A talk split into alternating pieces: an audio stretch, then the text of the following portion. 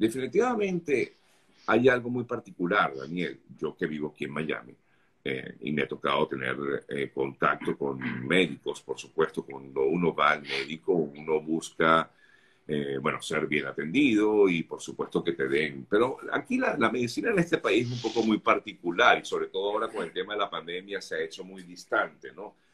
Pero a pesar de ello, igualmente, dentro eh, digamos, sin pandemias, igual es un poco distante. El, eh, eh, el, médico no es tan cercano como el que teníamos en Venezuela, ¿no? Así es. Sí, totalmente. Bueno, en Chile no dista mucho de Estados Unidos. También el trato médico chileno es un poco más distante, un poco más frío. Hay que decir que los chilenos tienen médicos de muy buena calidad también. y eso es importante eh, especialmente nosotros dejarlo claro, ¿no? Solo que la cercanía es fundamental y especialmente la cercanía, no solamente por la historia que nos une, sino la cercanía porque en un proceso migratorio o de migración forzada, tener a alguien que sea sensible a tu realidad es fundamental. Eh, alguien que, que, bueno, que entienda que tengo un yeyero eh, eh, eh, es fundamental porque, bueno, porque te receta, porque llora contigo. yo, una de las cosas que destaco mucho de nuestros médicos, el médico de Medipro, la sensibilidad del médico de Medipro es porque también era un médico que estaba migrando en ese momento, también era un médico que había dejado sus quereres y su terruño, también lloraba a solas todo lo que había, la complejidad que estaba viviendo, además le, estaba, le tocaba enfrentar el proceso de homologarse y aún así, cuando atendía a su paciente, lo atendía con aplomo, lo atendía con cercanía, le recibía su dolor y, bueno, efectivamente lo trataba, ¿no? Lo trataba emocional y, obviamente médicamente, ¿no? Clínicamente. Entonces, eh, de ahí, de hecho, al principio también las historias van cambiando, ¿no? Al principio nuestro paciente requería mucho tiempo porque había mucha labor psicológica que hacer y nuestro eslogan nació siendo más tiempo para ti, porque además aquí los tiempos de atención van de 10 a 20 minutos en los centros grandes y nosotros dábamos 40 minutos de atención. Entonces era así como sensibles a eso. Y luego obviamente fue migrando porque el emprendedor y, y ahorita eh, el chico que nos antecedía también hablaba sobre la necesidad de adaptarse a las nuevas cosas, cambiar, mejorar, repotenciarse. Y Medipro pasó del más tiempo para ti a más sensibles para ti, porque bueno, efectivamente abarcaba mucho más que solo tiempo, ¿no? Entonces, bueno, eso. Quiero consultarte, Daniel, ¿qué tiempo tienes tú en Chile? Seis años. Seis años. ¿Y tú te fuiste con la idea de, de, hacer esto eh, junto con, tu grupo? Ajá, cuéntame cómo nace. No, no, para nada. Porque, oye, abrir una clínica no es sencillo, ¿no? Totalmente. Y no solo una clínica, Sergio, perdona que en eso somos medio hechones. Somos la primera, la primera clínica de médicos venezolanos en Chile. Bueno, claro. Y eso vale, vale resaltarlo porque cuando nadie se atrevía, nosotros nos atrevimos y cuando nadie lo intentaba, nosotros lo intentamos. Chile es un país con una institucionalidad muy bonita, pero un país complejo que por su realidad geográfica estaba aislado al mundo. Eh, no quiere decir que aunque tenía extranjeros, tenía muy pocos extranjeros. No era, no era muy común tener extranjeros. Para, por lo que para ellos, institucionalmente hablando, una, un pasaporte, una cédula temporaria, una visa temporaria les representaba mucha complejidad. No sabían cómo atenderlo, cómo tratarlo. A nosotros nos costó muchísimo tanto sacar una línea telefónica por la empresa como abrir una cuenta empresa. por decirte una cosa tan, tan menor que no representa el centro del negocio, pero que, pero que efectivamente es fundamental tenerlo, ¿no? Entonces, hace seis años que empezó la migración masiva en Chile, eh, hacia Chile, digo, porque Chile fue uno de los destinos principales que escogió el venezolano también. Eh, yo vine con trabajo de un holding de empresa de amigos y ahí tenía varios frentes principales, como los venezolanos. Los venezolanos somos trabajadores. Eh, echados para adelante.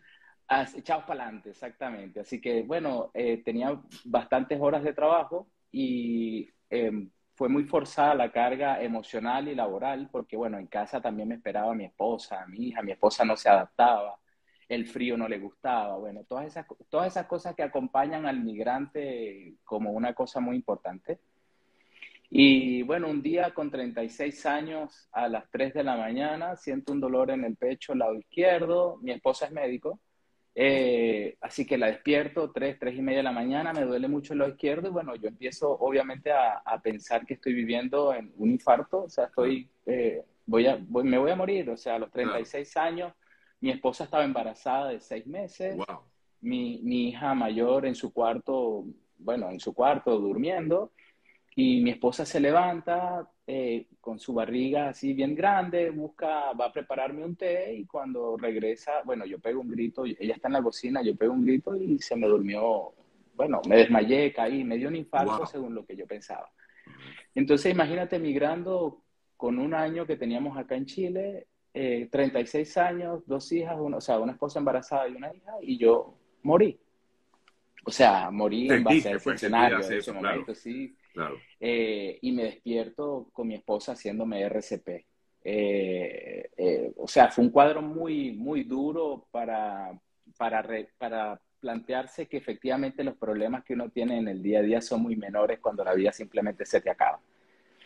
Bueno, eso nos tocó eh, vivir el periplo de, salud internamente, digamos, o sea, ir a la clínica, eh, bueno, y, vivir estas cosas frías que hay en Estados Unidos, igual acá en Chile, que antes de meterte al área de, cuidados intensivos o de atención de emergencia tienes que pasar por administración y firmar letras de cambio, demostrar que tienes fondos suficientes para atenderte en emergencia, qué sé yo mi esposa embarazada también nos permitió tener como ese background de, situación médica en el embarazo eh, y fue muy complejo también. Entonces, definitivamente era necesario establecer un lugar de atención que fuera sensible a los problemas del paciente y no solamente que se basara sobre el desarrollo del negocio de la medicina, que efectivamente también lo es, eh, que también hay de eso, obviamente, pero que si eso se llena de, si se humaniza la salud, eh, es, mucho más bonito, ¿no?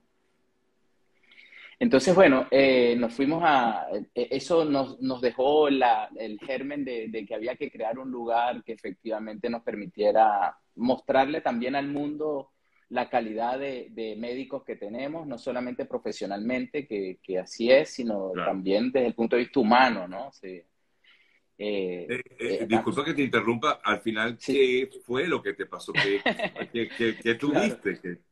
Claro. bueno, me hicieron estudios de cráneo, corazón, obviamente, y todo el cuerpo y no encontraron nada, por lo que se, se, se, determinó que fue un pic de estrés. claro, claro. Con un diagnóstico de síncope vaso Increíble. Wow, increíble, increíble, Pero bueno, pero fíjate tú, tuviste que vivir esa, esa experiencia nada agradable para que cambiara un chip en tu, en tu, en tu mente, ¿no? Totalmente. Y dijeras, oye, aquí hay que hacer algo. Totalmente. O sea, nosotros siempre hemos sido muy trabajadores, pero definitivamente a veces te enfocas tanto en el trabajo que no logras ver el mundo de, que hay en otras cosas, ¿no? Eh, y, voy a hacer como mucho eh, énfasis en lo que comentaba el, el, el, motivador que estaba antes, porque efectivamente todos podemos establecer cambios tuve una reunión importantísima antes de abrir MediPro y eh, con un asesor de negocios y tal.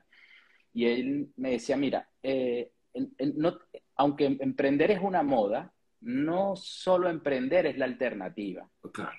Entonces tú tienes que evaluar, si tú quieres emprender, obviamente es un camino arduo, complejo, eh, desafiante, pero si quieres si no quieres emprender, sino que te quieres emplear, también es un camino arduo, complejo y desafiante porque te tienes que preparar, porque ojalá tienes que ser el mejor de, tu, de los empleados, entonces, ¿entiendes? Llegar a los más altos niveles de, gerencia. O bueno, o emprendes, y, pero hay que eh, un poco limpiar la fantasía de que cuando emprendes eres dueño de tu tiempo y ganas todo el dinero que quieras y tal. No, no, tan así. Trabajas el doble. Totalmente, trabajo muchísimo. Eh, Daniel, hoy día cuéntanos qué, con qué, eh, qué tiene eh, MediPro, o sea, con qué cuenta el paciente que puede ir a MediPro. ¿Estar en Santiago de Chile nada más? Estamos en este momento solo en Santiago de Chile, trabajando, bueno, con algunos interesados en algunas otras zonas, a ver si bajamos a regiones o acá, mismo en pero Chile. Por los pero momentos en este momento estamos solo, solo en Santiago, correcto. Eh, tenemos eh, empezamos con solo consultas inicialmente, hoy por hoy tenemos procedimientos, procedimientos ambulatorios, tenemos eh, cirugías menores, ecografías de todo tipo y consultas tanto de telemedicina como presencial. Tenemos más de 24 especialistas a bordo y dos alas de proyectos interesantísimos, que uno es Medipro Mujer, que atiende todo lo que es la parte de la mujer integral, ginecología, mastología, psicología, dermatología, bueno, eh, muchísimos, eh, muchísimas especialidades que comprende eh, Medipro Mujer. Y en el área de Medipro, obesidad, porque la obesidad es un problema de salud pública mundial y Chile, bueno, no, no, no está exenta. Claro, eh, entonces ahí tenemos cirujano bariátrico, psicólogo, endocrinólogo, nutricionista y bueno, y ahí... ¿Y, eh, cuán, cuán, grande es? como clínica, tenemos salas, mira, seis salas de procedimientos activas para pacientes y convenios con pabellones externos. Ahora, pero te pregunto, ¿la gente puede llegar con una emergencia hasta el lugar? No, emergencia por ahora no. Eh, emergencia no, solo estamos atendiendo la parte, digamos, eh, de consultas, procedimientos y sí, eh, cirugías electivas y ecografías.